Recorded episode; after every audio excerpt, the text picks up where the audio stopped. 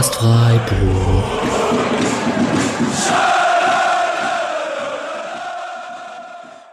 So, herzlich willkommen zu einer Podcast-Sondersendung. Bevor Patrick anlässlich der Transferneuigkeiten gleich ein sehr schönes Gespräch mit Tim vom bekannten St. Pauli Podcast mit dem äh, wunderbaren Namen Millanton führt, äh, noch ein ganz kurzer Einschub von mir. Der Sportclub hat heute Daniel Kofi Tre verpflichtet. Da sich dessen Nachname Kyrie schreibt, weist Patrick am Anfang des Gesprächs auf die vermeintlich korrekte Aussprache des Namens hin. In St. Pauli hat er sich noch mit Chiré vorgestellt, vermutlich auch mit der Erfahrung, dass sein Name sonst noch falscher ausgesprochen wird. Und daher sprechen Patrick und Tim auch im Podcast von Chiré. Ähm, in dem guten Kurzinterview auf der SC Freiburg Website hat ihn Sascha Glunk aber dankenswerterweise nach der tatsächlich korrekten Aussprache gefragt. Und richtig spricht sich der Nachname Trey. Daher wird er hier in der Folge noch Chiré genannt, ab der nächsten Folge dann auch wie gewünscht Trey damit es bis zum ersten Heimsieg gegen Dortmund Mitte August auch alle können. Äh, hier noch einmal der Clip von der Vereins-Homepage, damit ihr es nochmal aus seinem Mund hört. Und dann viel Spaß mit der Spielervorstellung von Patrick und Tim. Mein Name spricht man Daniel Kofi Tre aus. Ich kenne es aus der Fernsehberichterstattung ein bisschen anders. Chiré? Ja, genau. Ich hatte Chiré gesagt, weil Chiré, oder in der Vergangenheit Chiré gesagt, weil Chiré ein bisschen, äh, ja, einfacher ist als Tre, wie man es in Ghana ausspricht, aber für alle KY wird im Ghanaischen Ch ausgesprochen und deswegen ist ganz korrekt Tre. Dann hallo und herzlich willkommen zur 135. Folge des Podcast Freiburg. Wir sind hier äh, zum Disclaimer an einem Montagmittag. Wann die Aufnahme hochgeladen wird, hängt ganz stark davon ab, wann der SC Freiburg seine äh, Bekanntgabe machen möchte, denn wir reden heute über die Verpflichtung von Daniel Kofi Djere. Äh, die, die Aussprache des Namens habe ich von unserem heutigen Gast jetzt direkt gerade vor der Aufnahme gelernt. Ähm, und zwar begrüße ich Tim Eckhardt bei Twitter Tim-Extin oder Exten. Ähm, Tim ist Teil des Millerton-Podcasts, eines der einer der vielen coolen St. Pauli-Podcasts. Ihr habt da echt eine ziemlich coole Landschaft. Und du bist außerdem Blindenreporter beim FC St. Pauli, wenn ich das richtig gesehen habe. Hallo Tim. Ja, moin. Vielen Dank für die Einladung. Ist ja auch ein, äh, ein sehr schöner, ähm, sehr schöner Anlass. Also, äh, um das vorwegzunehmen, wenn Daniel Kofi Chiré schon wechselt, dann äh, war das bei den Namen, die genannt wurden, habe ich immer gedacht, ja, Werder oder Freiburg, das wäre ganz schön, das wird ganz gut passen. Ja, äh, den Disclaimer habe ich auch vorweggestellt, weil falls es jetzt doch irgendwie noch äh, fünf Tage hin und her gibt, bis irgendwas äh, verkündet wird, dann haben wir das in der Folge nicht drin, weil wir es einfach noch nicht mitbekommen haben. ähm, die heutigen kolportierten Eckdaten ist eine Ablöse von 4,5 Millionen und dass nur noch der Medizincheck heute fehlt. Mal schauen, ob das tatsächlich passiert. Ähm, du hast gerade so ein bisschen Bremen und Freiburg erwähnt, dieses Hin und Her befeuert von noch angeblichen Insidern im Worum und ähm, dann irgendwie doch noch mal fünf anderen Interessenten äh, kam das bei euch in Hamburg an und hattet ihr auch selber noch Hoffnung, dass er dann bei euch bleibt oder nicht? Also nein, Hoffnung, dass er beim FC St. Pauli bleibt, hat man gar nicht gehabt. Das war schon klar, das ist im, spätestens im Laufe der Rückrunde wurde das klar. Es gab ja schon letzten Sommer gab es so ein paar Gerüchte, dass der VfL Bochum und Mainz 05 an ihn, an ihm interessiert gewesen sein. Das ist diesen Sommer auch nicht anders gewesen. Also nach meinen Infos, die ich mal so bekommen habe, hieß es so, ja, im Grunde alle außer den Top 4 in der, in der ersten Liga haben da mal mehr oder minder mal angefragt oder Interesse angemeldet. Und ähm, es hat mich dann ein bisschen gewundert, dass sich das so lange zog überhaupt, dass es bis jetzt auch gedauert hat. Auf der anderen Seite ist natürlich zweite Liga ist ja schon seit zwei Wochen schon wieder Vorbereitung. Bei euch geht es ja jetzt erst los. Ich glaube, heute hat Freiburg auch erst angefangen und ihr hattet wahrscheinlich dann dementsprechend auch noch ein bisschen mehr Zeit und ähm, Jerry hat dann auch noch fröhlich Urlaub gemacht. Er war irgendwie in der Türkei, was dann laut den, äh, den Fans von Besiktas Istanbul, die dann auch noch mal kurz da mit den Ring gestiegen sind, sozusagen ja schon das untrügliche Zeichen gewesen sind, dass er auf jeden Fall zu Besiktas geht. Und ähm, ja, genau, also das war schon klar, dass da ziemlich viele dran sind und ähm, man hörte auch ähm, ja von auch medial ja von vielen Teams, die da mitverhandelten. Und das muss man natürlich dazu sagen, ist für den FC St. Pauli natürlich nicht die schlechteste Verhandlungsposition gewesen. Ja, ich greife mal gerade vorweg, weil hier geht es zwar dann eigentlich um Freiburg, aber bei euch sind es jetzt Jere und Burgstaller, die den Verein verlassen. Hast du ein bisschen Angst vor einem Umbruch oder wird das alles? Ja, nee, also Angst habe ich nicht vor dem Umbruch, ähm, weil wir das ja vor zwei Jahren sozusagen erfolgreich eingeleitet wurde und wir sind ja deutlich besser geworden, als wir es vorher waren. Deswegen ist so dieses, diese Angst vor dem Umbruch, die ist gar nicht so vorhanden. Ähm, ich verstehe das jetzt halt momentan eher als so eine Art, gerade im Fall von Jerry, als so eine Art Ernte, die man einträgt, weil das war schon ganz am Anfang auch klar, so in Einzelaktionen, jetzt inzwischen als kompletter Spieler, aber da in Einzelaktionen hat man schon gemerkt, oh, dass der ist eigentlich eine, eine Nummer zu groß für den FC St. Pauli. Das hat man schon gemerkt. Und da hat ist die Entwicklung auf jeden Fall richtig weitergegangen. Und ähm, deswegen ist das jetzt so, ja, auch finanziell eine, hat eine total ho hohe Relevanz für den FC St. Pauli. Okay. Ich äh, würde einmal kurz seine Bio vorstellen für alle Freiburg-Fans, die nicht irgendwie in den letzten vier Wochen täglich auf dem Transfermarktprofil waren. Mhm. Ähm, Daniel Kofi ist 26 Jahre alt, offensiver Mittelfeldspieler, geboren in Accra in Ghana, ist mit anderthalb Jahren nach Braunschweig gekommen, nach Deutschland und ist dann der klassische Spätstarter im Fußball. Hat in der Jugend gespielt für den SC Gitter, Eintracht Braunschweig und VfL Wolfsburg. Und dort hat man ihm den Durchbruch nicht so ganz zugetraut und er ist den Schritt zurückgegangen zum TSV Havelse. Da hat man ja in Freiburg mit Volker Finke und Jens Tott eine ganz gute Vorgeschichte. Vielleicht ist das ein gutes Um. Ähm, beim TSV Havelse hat er mitgeholfen, dass man sich gut in der Regionalliga Nord behauptet hat, ähm, ist nach elf Toren und sechs Assists in der Saison 17, 18 zum SVW in Wiesbaden gewechselt, ähm, war dort Leistungsträger beim Zweitliga-Aufstieg und konnte zwar dann nicht äh, helfen, den Abstieg zu verhindern mit Wien, hat aber dort genug gezeigt, um für St. Pauli interessant zu werden. Und äh, bei euch hat er jetzt in zwei Saisons am Stück einmal neun Tore, zehn Assists und einmal zwölf Tore und zehn Assists abgeliefert und äh, konnte sich dann auch persönlich belohnen, indem er im September 21 für Ghana debütiert hat und dort jetzt inzwischen schon bei zwölf Länderspielen steht unter Nationaltrainer Otto Addo. Und ähm, das sind jetzt die reinen Zahlen und reinen Daten. Hättest du mir einen kurzen Abriss für den Spielertyp, der, den er darstellt? Ja, kann ich dir auf jeden Fall geben. Also er ist damals ähm, von Wien Wiesbaden ist er gekommen als ja mehr oder minder hängende Spitze. Da war ja Manuel Schäffler damals, der bei, bei Nürnberg dann zu Nürnberg dann in dem Jahr auch gewechselt ist, in dem Sommer. Ähm, war ja sozusagen die, die Galionsfigur, die da vorne irgendwie auch viel Tore erzielt hat. Und damals hieß es schon von Wiener Seite, ich habe mich damals mit einem Blogger von Wien Wiesbaden, mit Gunnar vom Stehblock unterhalten, der sagte schon, ja, mit Giré habt ihr auf jeden Fall den besseren Fang gemacht als mit Scheffler. Ähm, und sagte auch damals, ähm, das ist so der einzige Spieler von Wien Wiesbaden, den er sich überhaupt mal in der ersten Liga vorstellen kann. Ähm, und hat damals schon die, die Fähigkeiten von ihm hervorgehoben, was schon, also er war damals hängende Spitze, man hat habe ich ja ganz am Anfang auch schon erwähnt, dass man so in Einzelaktionen immer wieder gesehen hat, dass der einfach technisch ähm, ja, in einer anderen Liga spielen könnte. Was sich in diesen zwei Jahren beim FC St. Pauli entwickelt hat, ist so eine gewisse Konstanz, die er in seine Leistung reinbekommen hat. Und ähm, hat sich dann auch in der Position so ein bisschen verschoben. Der FC St. Pauli hat vor rund eineinhalb Jahren haben sie ihr System auf eine Mittelfeldraute umgestellt und da ist er dann sozusagen klassischer Zehner geworden. Davor hat bei St. Pauli aber auch viel im Angriff gespielt als zweite Spitze neben Burgstaller. Ähm, hat zeitweise hat er auch auf einer Außenposition offensiver Flügel gespielt ist aber nicht so seine beste Position. Könnte er mit Sicherheit auch spielen, weil er die Geschwindigkeit mitbringt und so. Aber der, ähm, ja, der braucht einfach ein bisschen mehr Raum, ein bisschen mehr Freiheiten auch auf dem Platz, dass er sich da sozusagen auch in alle Richtungen bewegen kann. Und das ähm, hat er im Mittelfeldzentrum schon wesentlich besser hinbekommen. Was so seine Entwicklung angeht, da würde ich fast mal so drei Sachen herausheben, bei denen ich sage, das ist so, sind so die Punkte, warum er halt auch in der ersten Liga jetzt eine Rolle spielen wird und warum alle an oder so viele Erstligisten an ihm Interesse hatten. Das ist zum einen, was seine größte Stärke ist, ist sein erster Kontakt. Der ist richtig, richtig gut. Also da, ähm, den trainiert er auch tatsächlich vor den Spielen beim Warmmachen, aber auch im Training, so nach dem Training und so, ähm, trainiert er den auch immer und der ist auch echt nochmal, hat echt nochmal einen Schritt nach vorne gemacht, so in der Spielerentwicklung hier bei St. Pauli. Also da hat er hat eine gute Vororientierung inzwischen und lässt dann auch meist gern mal mit dem ersten Kontakt schon seinen Gegenspieler, Gegenspieler stehen und eröffnet da Räume und Situationen, die ja sich andere wahrscheinlich noch nicht mal vorstellen können. Also das ist schon echt besonders. Was sich auch extrem entwickelt hat in den zwei Jahren bei St. Pauli ist sein Defensivverhalten. Da war er vorher, also ich weiß ganz am Anfang, als er als er ähm, als St. Pauli in der Defensive war, hat er im Pressing, war seine Aufgabe, bestand darin, den gegnerischen Sechser in Manndeckung zu nehmen. Und dann ist er einfach bei ihm geblieben und hat ihn einfach begleitet. Also war so fürs Anlaufverhalten, fürs Pressing, da wurde einfach komplett rausgenommen.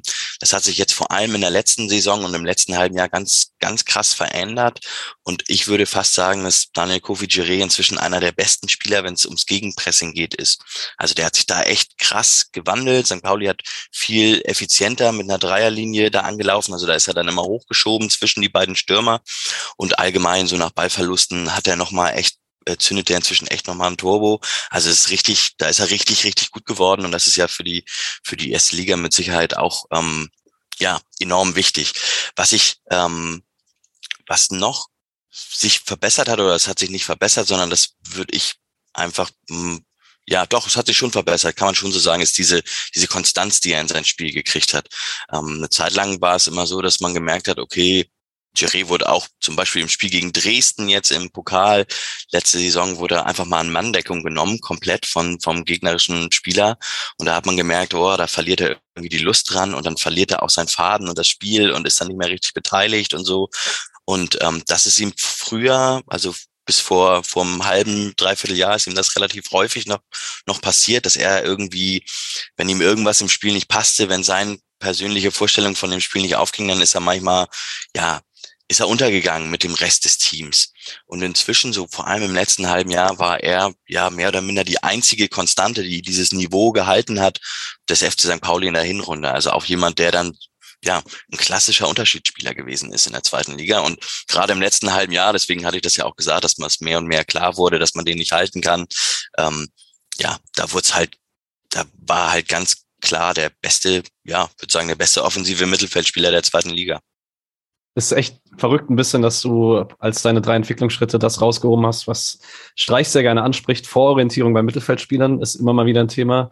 Arbeit gegen den Ball sowieso. Ähm, und ich glaube, das meistgesagte Wort von Christian Streich auf Pressekonferenzen ist Frustrationstoleranz. ähm, deswegen ist es schon mal sehr gut zu hören, dass man da überall Entwicklungen sieht. Ähm, was würdest du sagen, wo sind noch Schwächen zu sehen im Spiel oder vielleicht auch Dinge, wo du denkst, es ist vielleicht auf die Bundesliga nicht direkt übertragbar? Ja, also ich, ich würde sagen, der Raum, den er jetzt hat, ähm, der ist schon, den wird er in der ersten Liga mit Sicherheit nicht haben. Also auch mit seinen Einzelaktionen. Also da ähm, wird die die Frustrationstoleranz, die wird mit Sicherheit nochmal auf die Spitze getrieben jetzt, weil er halt einfach sein erster Kontakt ist wahnsinnig gut für die zweite Liga, mit Sicherheit zu gut. Ob das in der ersten Liga, wie gut er dann in der ersten Liga ist, das muss man dann in ja im direkten Vergleich sozusagen sehen. Also ich glaube, dass es für ihn schwieriger wird, weil viele Teams ja auch taktisch klüger agieren in der ersten Liga als, ähm, als jetzt in der zweiten, ähm, weil er eben auch vielleicht auch so ein bisschen, das ist jetzt ein ja, ein bisschen Vermutung von mir. Ich weiß, dass, äh, dass Kofi Chiren ja durchaus ein sensibler Spieler ist, der viel nachdenkt, der sich viel Gedanken macht, viel über seine Aktion in Spielen im Nachhinein nachdenkt, dass sich da immer stetig verbessern will, aber der, der durchaus so, ja, schon sensibel reagiert auf gewisse Dinge. Ich kann mir vorstellen, dass vielleicht einfach, weil er schon ja ein wirklicher Top-Transfer auch ist, dass da so ein bisschen, dass er das vielleicht so ein bisschen abschütteln muss. Weiß ich nicht genau. Können mir vorstellen, dass das ein bisschen schwierig wird.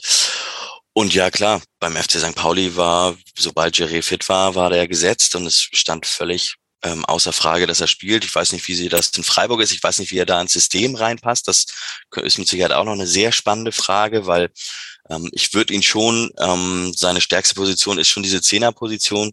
Aber die gibt's ja in ganz vielen Teams gar nicht. Ähm, so als, als halbe Spitze, als halber Stürmer, da passt er auch sehr gut rein, weil er halt auch ja wahnsinnigen Zug zum Tor hat.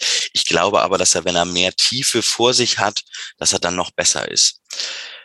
Grundsätzlich schätze ich Christian Streich so ein, dass er ja ein Trainer ist, der sehr stark, sehr viel von seinen Spielern auch taktisch abverlangt. Ähm, zeitlang hat Kofi Giré, ja, die Freiheiten offensiv auf dem Platz einfach genossen und halt mehr oder minder gemacht, was er wollte. Und das hat halt funktioniert. Ich weiß nicht, inwiefern er sich da in taktische Konzepte so gut reinpressen lässt. Ja, ja. schwierig einzuschätzen. Ich habe da mit dem Ball gar nicht so viel Bedenken. Äh, man hat letzte Saison äh, in Freiburg häufiger mal ein klassischeres 4-2-3-1 gespielt und nicht wie früher das 4-4-2 mit Jeong dann hinter der Spitze, meistens Höhler. Da könnte ich mir ganz gut vorstellen, dass er reinpasst. Oder halt, wie du gesagt hast, so als Halbstürmer ähm, 4-4-2. Und mit Ball ist es ist die taktische Disziplin in Freiburg gar nicht so wichtig tatsächlich, sondern da ist äh, Streich dann wichtig, dass halt alle Räume besetzt sind. Aber wer die dann gerade besetzt, ist ihm relativ egal. Da muss dann halt im Zweifel der Rest anpassen. Ähm, wichtig ist eben, dass diese Disziplin gegen den Ball funktioniert. Ähm, da mache ich mir nach deiner Beschreibung vorhin wenig Sorgen. Ich hoffe, dass das äh, auch hier funktioniert. Ähm, du hast jetzt so ein bisschen äh, angesprochen, Sensibilität, wenn es so um die eigene äh, Leistung geht und so weiter. Ähm, in Freiburg ist spätestens seit der Abstiegssaison 14, 15 sehr wichtig, dass ein Spieler sozial in die Mannschaft reinpasst. Äh, kannst du da ein bisschen, hattest du einen Einblick, wie das in St. Pauli war, ob er, was, ob er eine Rolle in der Kabine eingenommen hat oder ob er da eher für sich war? Also eine Rolle hat er auf jeden Fall in der Kabine eingenommen. Ich weiß aber, dass er eher so ein, ruhiger, ein stillerer Typ ist. Das muss man aber auch sagen, es hat sich jetzt ein bisschen verändert, seit er ähm, Nationalspieler für Ghana ist das sieht man allein, dass er bei Twitter, äh, nicht bei Twitter, sondern bei Instagram kratzt er irgendwie jetzt an der 80.000 Follower-Marke und so. Und ähm, da merkt man auch schon, dass so in seinem ganzen, ja, die Bilder, die er da postet, dass das eher so ein bisschen, ja, Richtung, Richtung Gangster, Rapper, Rockstar, irgendwas geht. Ähm, da weiß ich nicht, inwiefern das vielleicht auch ja, ja sein Wesen sozusagen verändert. Grundsätzlich, als er angekommen ist, war es ein sehr ruhiger, ein sehr stiller Typ, der sehr mit sich selber beschäftigt war. Ähm, ich weiß, dass er mit Lea Paccarada ziemlich dicke war ähm, in der, und naja, die beiden ja auch die, ja, die krassen Leistungsträger bei St. Pauli gewesen sind in der letzten Saison.